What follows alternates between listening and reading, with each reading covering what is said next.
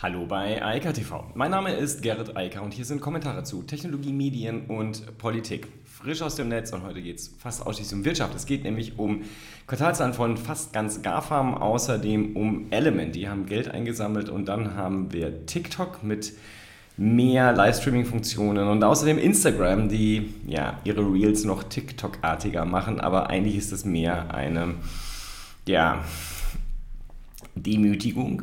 Nun ja, okay. Und da wir heute die Videos nicht aufgemacht haben, die Fenster, mache ich das hole ich das mal schnell nach, denn es gibt ja immer was zu zeigen, sonst macht das keinen Spaß. Also, fangen wir mal an mit Apple.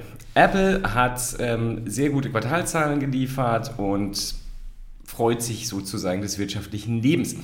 Insbesondere waren die Zahlen fürs iPhone deutlich überraschend gut.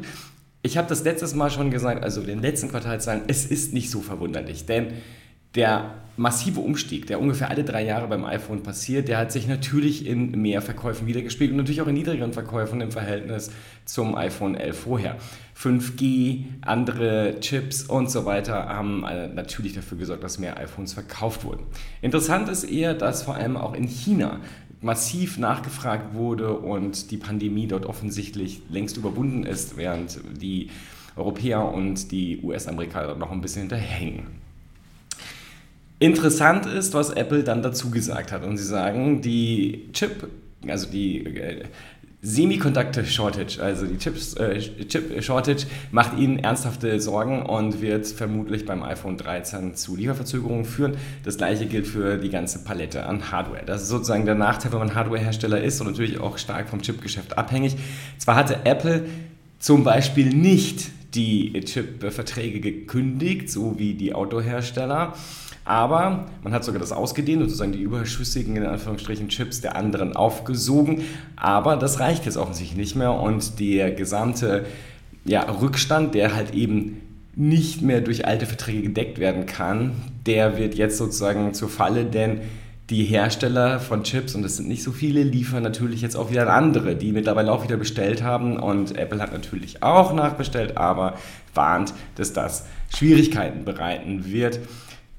Wie sich das dann auf die nächsten Quartalzahlen aus, äh, auswirkt, werden wir sehen. Der Börsenkurs hat ein bisschen nachgegeben, aber ja, das ist halt das, was zu erwarten ist, wenn man keine schönen Zukunftsprognosen macht.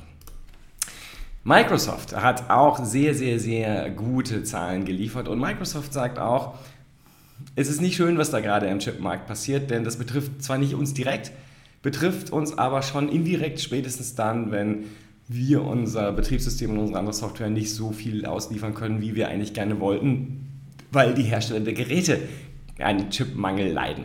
Natürlich hat Microsoft aber auch direkte Probleme durch Azure.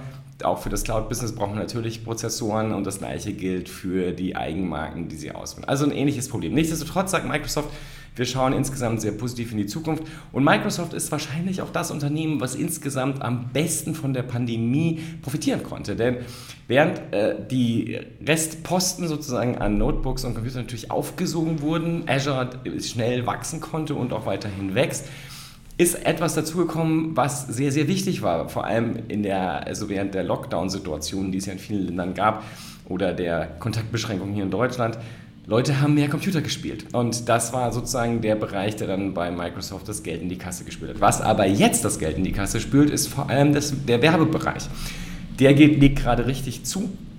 Logischerweise, es gab äh, da äh, Rückläufe, habe ich oft genug darüber gesprochen in den letzten anderthalb Jahren. Das hat sich im letzten Quartal schon gezeigt, dass jetzt der Rebound da ist. Die Leute kaufen mehr und deshalb wird mehr Werbung gemacht, auch natürlich bei Microsoft.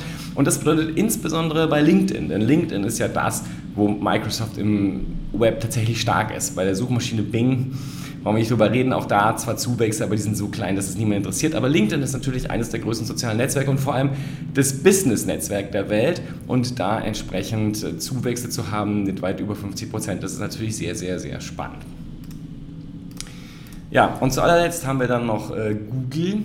Ähm, Google hat äh, ja, All-Time-Records aufgestellt für dieses Quartal und äh, das hatten wir letztes Quartal auch schon. Äh, Google wächst sehr schnell, weil der Werbemarkt halt zurück ist. Und die ganz großen Sorgen, die aufgrund der iOS-Veränderung gekommen sind, die scheinen sich noch nicht auszuwirken. Also die App Tracking Transparency von Apple hat offensichtlich bisher noch keine Auswirkung. Das werden wir dann heute auch noch bei Facebook hören. Da gibt es nämlich noch keine Zahlen, heute oder morgen kommen die auch.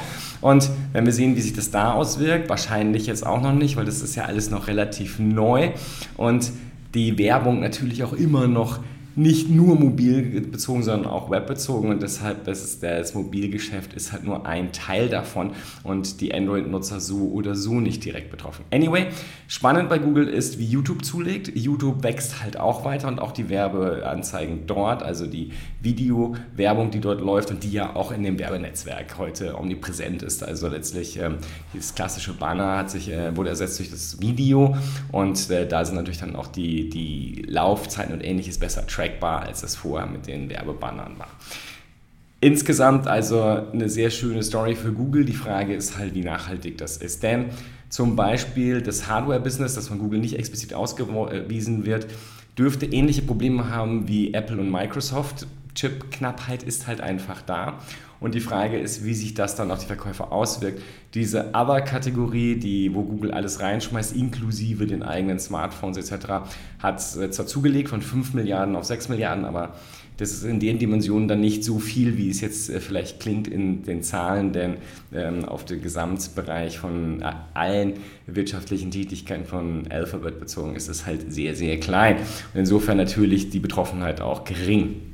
Und da die Betriebssysteme halt auch nicht lizenziert werden, nicht in der klassischen Form und damit Geld verdient wird, ist es alles für Google nicht so schlimm, was die Chipknappheit angeht. Wenn überhaupt, könnte das halt dort auch das Cloud-Business betreffen, denn auch dort, wie gesagt, müssen ja Chips gekauft werden, müssen Server dazu gekauft werden und ersetzt werden. Das ist natürlich nicht schön, wenn man dort keinen Nachschub bekommt oder nicht so, wie man möchte. Ganz anders läuft es bei Element. Element, das ist ja die ähm, äh, der, die Firma hinter dem, also die sehr stark auf Matrix aufbaut. Element hat einen eigenen, ähm, eigenen Messaging-Dienst, der wiederum benutzt das Matrix, äh, äh, das Matrix Protokoll. So, sorry, ist echt faszinierend, was passiert, wenn man das nicht vorher gemacht hat. So, und ähm, also für die, die nur zuhören, ich hatte meine, äh, die äh, Screens noch nicht an der Wand, also die Webseiten sind das ja eigentlich von den Nachrichtenanbietern. So, anyway, also Element. Element betreibt ähm, Matrix, äh, einen Matrix-basierten Messaging-Dienst und hat gerade 30 Millionen Dollar eingesammelt. Das ist äh, nicht so groß, wie das, was wir in den letzten Monaten so bei anderen Firmen gehört haben. Das war immer meist dreistellig oder sogar hoch dreistellig. Aber muss ich auch sehen, das ist ein kleiner Anbieter in einem sehr umkämpften Markt. Es geht halt um vor allem Team-Messaging-Dienste. Interessant ist, das ist halt extrem sicheres Messaging. Also wir reden über Ende-zu-Ende-Verschlüsselung, wir reden über Team-Messaging. Die Bundeswehr zum Beispiel nutzt Matrix mittlerweile als äh, Dienst. Ähm, ich muss persönlich sagen, ich finde äh, das Tool sehr spannend, das ist ähnlich wie bei Signal. Strukturell kann man in jeder Form sagen, das ist ein sehr guter Messaging-Dienst. Jetzt kommt das Aber, da ist wirklich niemand. Also ähm, meine Kontakte beschränken sich dort genau auf zwei andere Personen, die da aber auch nicht live sind, sondern das auch nur getestet haben. Mehr aus meinen Kontakten ist dort nicht. Das ist ähm, selbst für meine Verhältnisse krass, denn normalerweise finden sich immer mehr, die solche äh, Systeme benutzen. Interessant an der Nachricht ist auch mehr, wer dort investiert. Und da sieht man, dass da Dinge gerade passieren. Das ist einmal ein Gründer, ein ehemaliger Gründer von Skype. Also klar, das gleiche Business.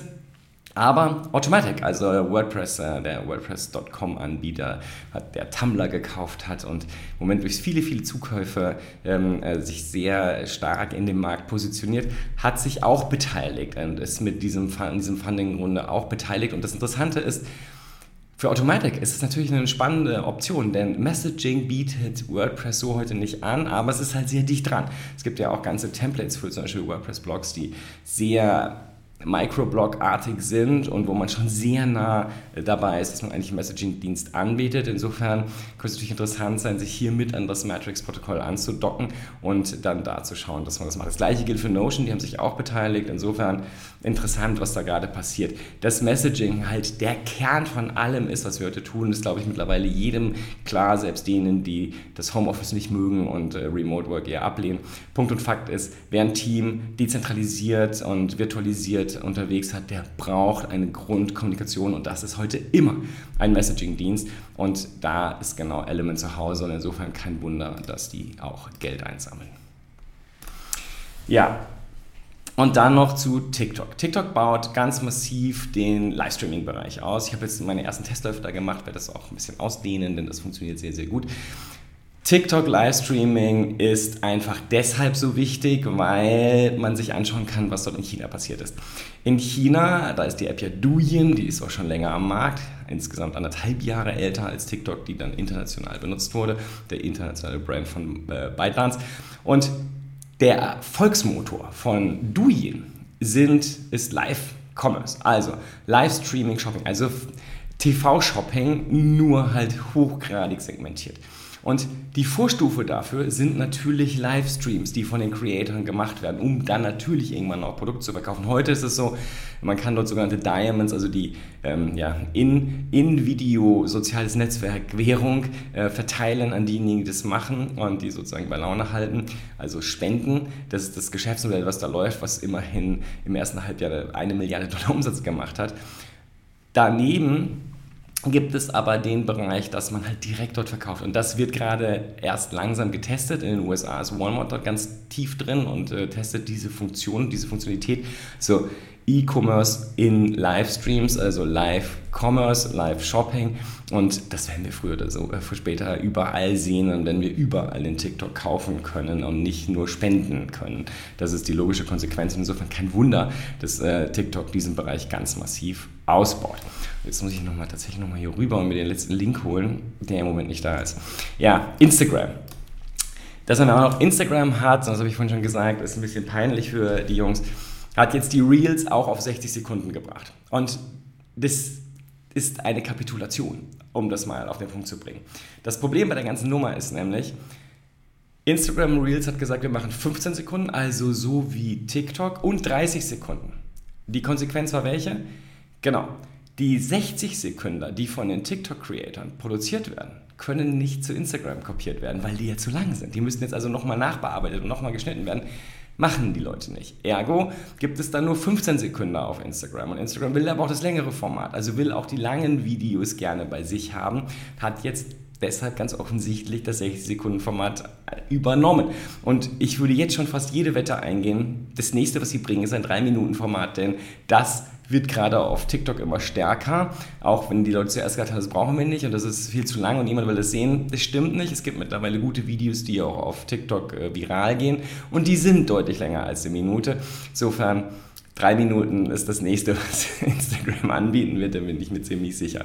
Denn sie haben gar keine Wahl. Facebook muss auf diese Nummer eingehen. Sie werden der Sache hinterherrennen müssen und deshalb 15.30, jetzt 60 und das nächste sind 180 Sekunden. Darauf würde ich fast wetten. In diesem Sinne, ich wünsche eine schöne Woche und morgen sind die Videos hier. Also die Screens auch wieder brav vorbereitet, so wie es sein soll.